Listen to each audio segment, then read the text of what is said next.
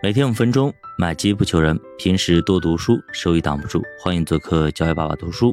那今天咱们继续聊这个股市的对冲策略。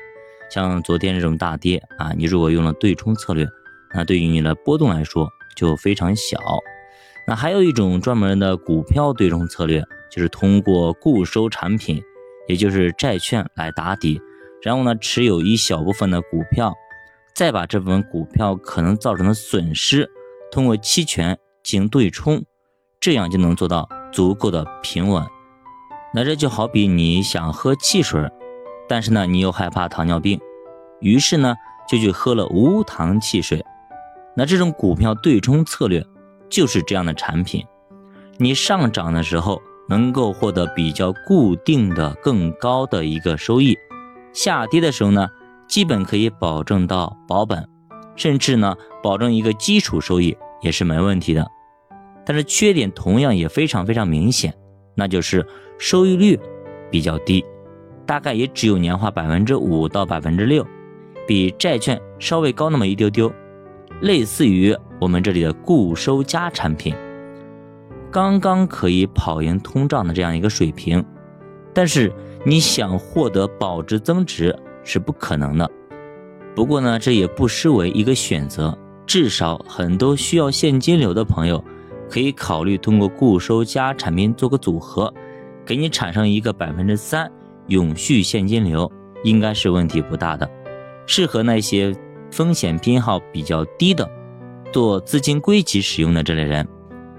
那么作者说，还有一种更加复杂的组合构建的方式，是通过持有股票和做空期权来组成。也就是说，同时做多和做空，那么是不是上面说的有病呢？白白浪费手续费那种呢？这就需要计算了。我们需要通过期权对冲的是股票的估值下跌空间。比方说一家公司啊，三十倍估值，它最低估值呢是二十倍，那么我们就把这部分空间给它对冲掉，带着做空期权买入，付出一点点成本。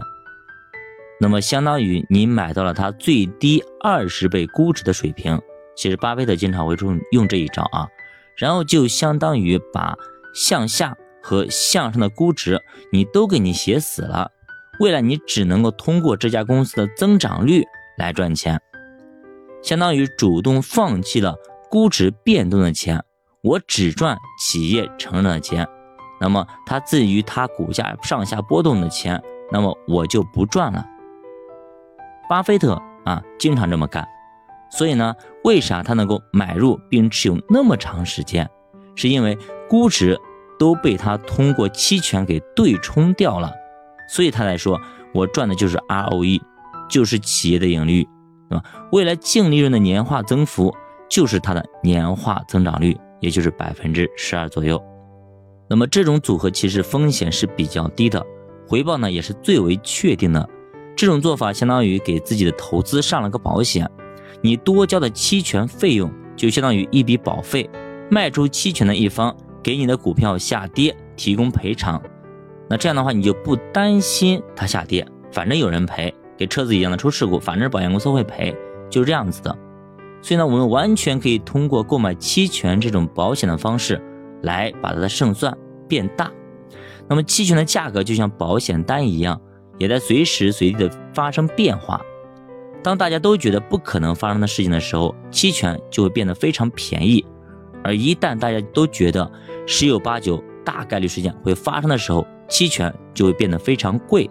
所以从这个意义来说，大家都特别看好市场的时候，提前买入一些廉价期权是一个非常非常明智的选择。那期权这种东西也是得提前行动，逆向投资。如果真等到近在眼前的时候，那个时候说实话成本太高，期权也很贵。就比方说，你一辆车是个事故车，对吧？你经常会出事故，那这样的话，说实话你的保费就非常贵。还比方说，一个人已经得了癌症，你再去保险公司买保险，说实话，保险公司基本上百分之百的会拒绝你的，因为谁也不想去当那个冤大头。那么这个策略很完美吗？作者说，它确实要风险非常非常低，但是呢，就怕黑天鹅事件。一般使用这个策略的都是一些专业的投资机构。风险被控制住之后呢，都会去使用杠杆，从而提高整体的收益率。比方说，收益是百分之十，那最大回撤百分之十，那么加一倍的杠杆上去，收益就变成了百分之二十，最大回撤呢也在百分之二十以内，那这个就可以接受了。一个平庸的策略，瞬间因为杠杆变成了一个优秀的策略。但是如果如果黑天鹅发生，可能损失也会放大。很多倍，比方说企业盈利没有增加，而是因为技术改革变革濒临破产了，淘汰了 out 了，那么你最后损失的速度也会非常非常快。做指数大盘也一模一样，一段时间内利润没有提升，甚至持续下降，形成收缩，也就是说市场在大跌，估值反而拔高了，那么就会损失惨重。又或者干脆打破了估值最低点。这些都会让你的对冲策略最终失效失灵，那么杠杆就会放大你的损失。所以使用这种策略，那么你身边最好有一个精算师在旁边，这样才更加的稳健。好的，教爸读书陪你一起慢慢变富，欢迎大家点赞、收藏、关注、转发、留言，再见。